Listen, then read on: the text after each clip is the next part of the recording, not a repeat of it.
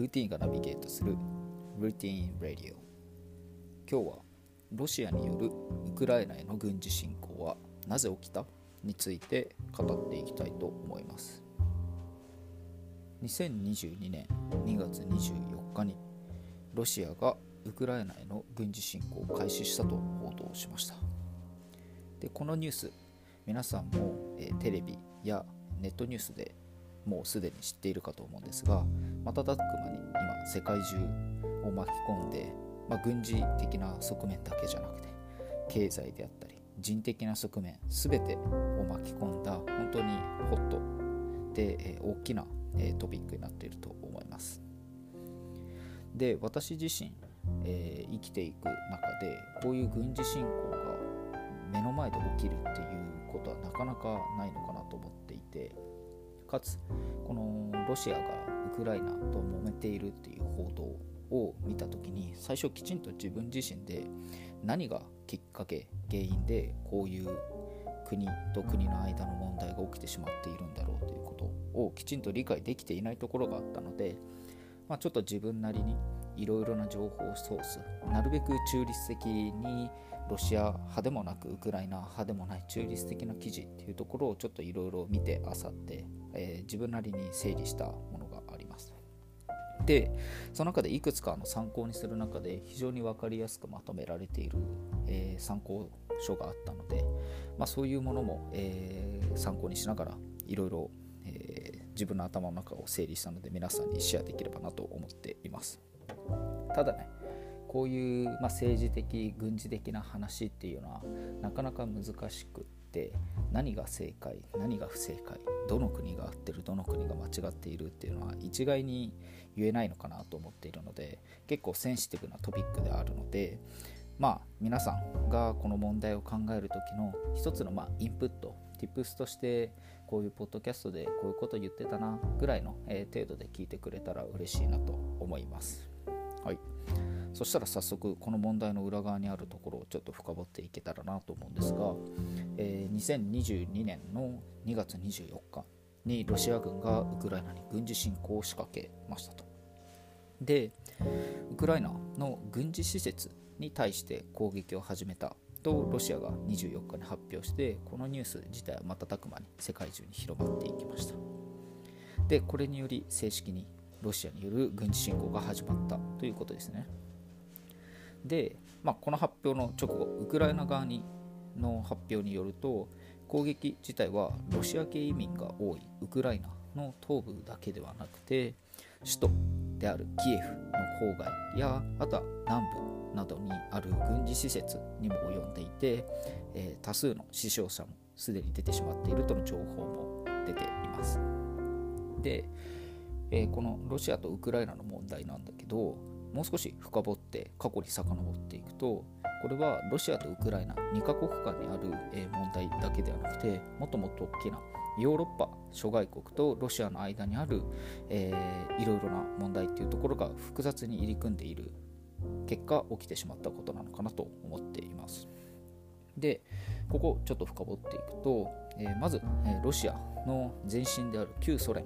の崩壊で、えー、1991年にウクライナという国は独立しました。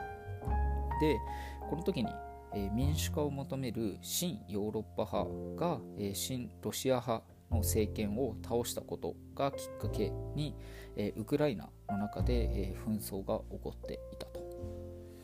でこの時にウクライナが望むって望んでいたのはこのロシア旧ソ連ですねからの脱却と、えー、もう一つ NATO への加盟加盟っていうのが一つのポイントとして入ってでこの NATO って何なの？っていうのはちょっと後ほどご説明しますね。でその中でロシアにとってはこの NATO っていうのはロシアに対する対抗勢力という立ち位置をとっているのでウクライナが NATO に加盟しないでほしいなと。なのでウクライナが NATO に加盟しないと保証してくれとロシアは、えー、ウクライナが独立してからずっと訴え続けてきていました。でこのウクライナの NATO への加盟を妨げるために、えー、近年になってウクライナ独立っていうのを、えー、プーチン大統領は否定しだしたんですね。でこの NATO へのウクライナの加盟に関してこのウクライナが独立する時にロシアは一つ覚書っていうのをオフィシャル正式に発表しています。でそれがみんなもあの世界史で勉強したかもしれないんだけど1994年に、えー、発表されたブダペスト覚書っていうのですね。でここで何を歌ってるかっていうのは要するにロシアはウクライナの独立ともう一つ主権をここに尊重しますっていうことを、えー、正式に、えー、国と国の間での覚書としてブダペスト覚書を1994年に発表していました。ただしこのブダペスト、覚書を約束したにもかかわらずプーチン大統領は今年の2月22日にウクライナ東部の親ロシア派組織であるドネツク人民共和国ともう一つルガンスク人民共和国この2つの、えー、国の独立を勝手に承認しちゃったんですね。でさらに、えー、去年2021年には、えー、論文を発表してロシア人とウクライナ人は一つの国民だという持論を勝手に展開し始めたのがプーチン大統領でしたとでこの辺からあれ？ドネツク人民共和国とルガンスク人民共和国で独立を勝手に承認してるのになんでウクライナは承認されないんだっていうことで結構、えー、悶々とした政治関係が続いてきたのが昨年末ぐらいから、えー、徐々に、火がつき始めてしまったと。でここでさっき言った NATO について NATO なんだけどこの NATO をめぐった戦いっていうことが、え、徐々に始まっていきますと。でこの NATO って何なのっていうことなんだけどこれも簡単に説明するとこの NATO に加盟した加盟国がお互いを集団防衛できるシステム、えー、組織のことですと。でこれは1949年の冷戦中世界、えー、第二次世界大戦の後の冷戦中に、えー、対ソビエト連邦目的で発足したのがこの NATO ですと。で今ではこの NATO、えー、30カ国が加盟しています。でこの NATO をめぐった戦いっていうところで、まあ、まずロシアの言い訳と言い分としては、えー、ウクライナが NATO に入ってしまったら、えー、米国諸外国が、えー、我々のロシアに攻め込んでくるかもしれないとなので、なるべく NATO には参加させてはならないという、え考えを持ってます。なぜならばこの NATO っていうのは対ソビエト連邦目的で発足した、え集団防衛できる組織だからです。一方でウクライナとしてはこのロシアから独立して自分たちを国として認めてほしい独立した国として、えー、やっていきたいということで NATO に加盟したいっていうのをずっと言ってきました。で次の立場として NATO の立場としては、えー、加盟する加盟しないっていうそこの判断は、えー、当事国の自由だからもしウクライナが加盟したいっていうなら加盟すればいいんじゃないのっていうのが、えー、NATO の中立的な立場です。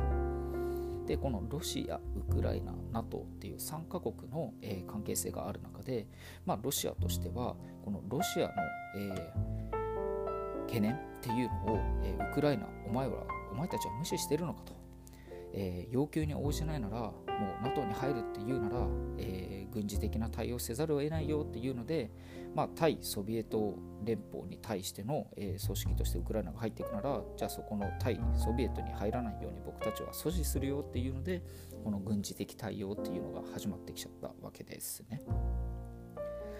でこのウクライナへの侵攻まで食い違っていた情報戦っていうところがあってそもそもこのウクライナの発言としては、えー、新ロシアから攻撃を受けたよと。でその攻撃っていうのがそのウクライナにある幼稚園が破壊されたっていうのでその映像を公開しています。で一方で、えー、このウクライナの発言を受けてロシアもウクライナから僕たちも同じ日に攻撃を受けたんだっていうもう言った言ってないやったやってない問題みたいな、まあ、言い合いが始まっちゃったわけですね。でそこから、まあ、ロシアについてはその軍事演習を終えて、えー、部隊が、えー、撤収する様子の映像を公開したのが、まあ、ちょうど先週ぐらいですかね、今週の頭ぐらいに、えー、撤退する様子を映像で公開してるんだけど、えー、欧米諸国の発言としてはその、まあ、映像は公開されてるけど実際に撤収の確認っていうのは全然できてないよ。本当に撤収したのっていうので、え、ここに、え、さらにアメリカも入ってきます。でアメリカの言い分としてはその撤収以前に、え、最大7000人もロシアの軍事軍員が、え増員されてるじゃないか。と本当にお前ら撤収したのかっていうのでこのバイデンさんも、え絡んできましたと。でこの今度ロシアと欧米諸国、まあ、アメリカも含めてなんだけどここに加えて、えアメリカの国務長官は、えロシアの今後の計画っていうのを積極的に情報公開して、え先んじて機密情報を公にすることでロシアの手口を制,、え制御して、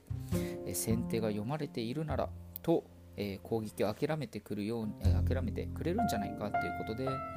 えロシアの、え情報分析アメリカがして、えどんどんどんどん公開して、えロシアに、え軍事攻撃を諦めさせようというので、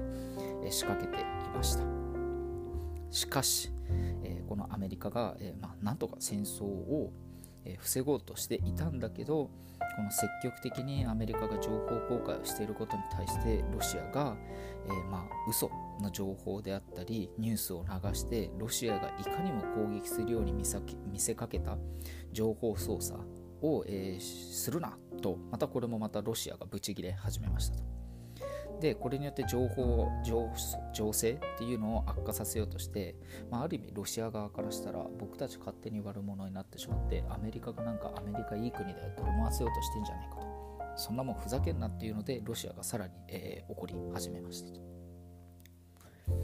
でまあ実際にもうロシアの堪忍袋の尾が切れちゃってもうウクライナにドンパチ始めちゃったわけなんだけどこの侵攻を受けて、えー、各国が、え声明をもうすでに出して対応も始めていますでまず、まあ、主要国だけになってしまうんだけどフランスに関しては、えー、フランスの言い分としてはプーチン大統領は、え、約束を破って戦争の道を選んだ。さらにはウクライナを攻撃しただけではなくて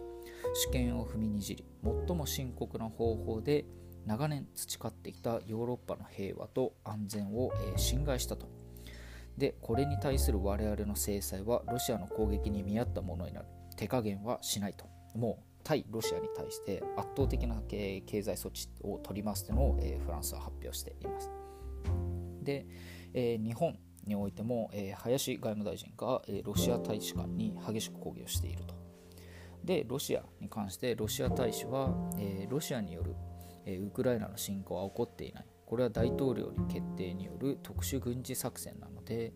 ウクライナ政府によって、えー、ドネツク人民共和国と、ルガンスク人民共和国で、まあ、虐げられた人を保護するためのものっていうものを主張しているものに関して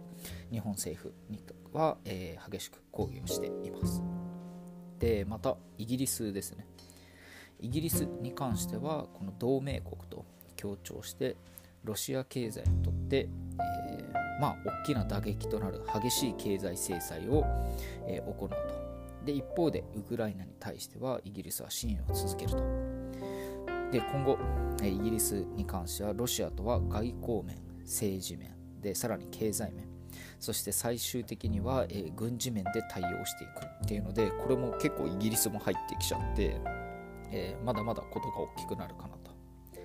で最後にアメリカですね。でこれバイデン大統領が、えー、声明を発表してますがこの攻撃がもたらす死と破壊は、え、ロシアが全責任を負うだろうと。でロシアの、えー、大手金融機関2つともう取引停止で制裁を実施すると。でさらには、えー、アメリカからロシアに対するハイテク機器の、えー、輸出規制など追加の制裁も厭わないとしています。でさらに、えバイデン大統領は、えアメリカ軍はウクライナで戦わないと繰り返し、え声明を発表してウクライナへの銀、え軍の派遣自体は、え否定をしていますまあこういう感じで主要国フランス日本イギリスアメリカロシアウクライナなどさまざ、まな主要国が、まあ、ロシア良くないよねやめようよっていうのでちょっと経済的、え政治的な制裁も厭わないっていう声明を発表しています。でさらにいろいろな組織がある中で、まあ、G7、IOC、NATO っていうのが、え、それぞれ組織として、え、会議を実施して、え、声明を発表しています。でそちらの内容もちょっと簡単にご説明すると、まあ、結論から言うとどの組織もロシアを激しく非難しているよっていうのでまずは G7 は、え、緊急会議を日本時間の24日の夜にオンライン形式で実施しました。でその際に話し合われたこととしては、えー、ロシアへの厳しい制裁を含めた、えー、対抗措置についての意見交換とウクライナに対する支援についても併せて協議されでまた IOC ついこの間あれですねオリンピックがあったんだけどその IOC も、会議を実施してロシア政府によるオリンピックとパラリンピックの期間中の、休戦を求めていたと。でだからこそオリンピックが終わった後にこうやってドンパチ始まっちゃったわけなんだけど、えー、このオリンピックとパラリンピックの期間中の休戦を求めていたにもかかわらずパラリンピックがまだ始まっていないのにこれドンパチ始めちゃったことに、えー、決議違反をしたと。でそれに対して強く非難するっていうのを IOC が、え出しています。で最後に、えー、事の当事者となっている NATO なんですが、えー、NATO の声明としては加盟国を守るために、えー、必要に応じて NATO の、えー、即時、えー、対応部隊などを、えー、速やかに派遣できるようにして準備を進めていますよということを、えー、発表しています。でまあもう主要各国、もしくは主要組織がこういう非難ロシアに対する非難っていうのをさまざまに発表しているにもかかわらずこのような国際非難を無視してロシアのプーチン大統領は何を言っているかっていうのは最後ですね。他の国々がこのロシアとウクライナの問題に干渉しようとするならば今までに見たことのない結果になるだろうと警告をしていますと。まあもうちょっとプーチンだとぶっ飛んじゃってるんですけど、まあ、今後も、まあ、まだまだ正直始まったばかりの悲惨な状況なので今後も緊張状態が続くかなというところは、えっと、私自身思っています。まあ、こんな感じで今日は、えー、ロシア、ウクライナの軍事侵攻が起きた理由について本当にもう表面的でしか話せてないんですが、まあ、皆さんもこの問題、ニュース、えー、などで今後見る機会が多くなると思うのでいろいろな情報ソースをもとに、えー、自分なりに考えを整理してみてくれたらなと思っております。それではまた次回別のトピックでお会いしましょう。さよなら。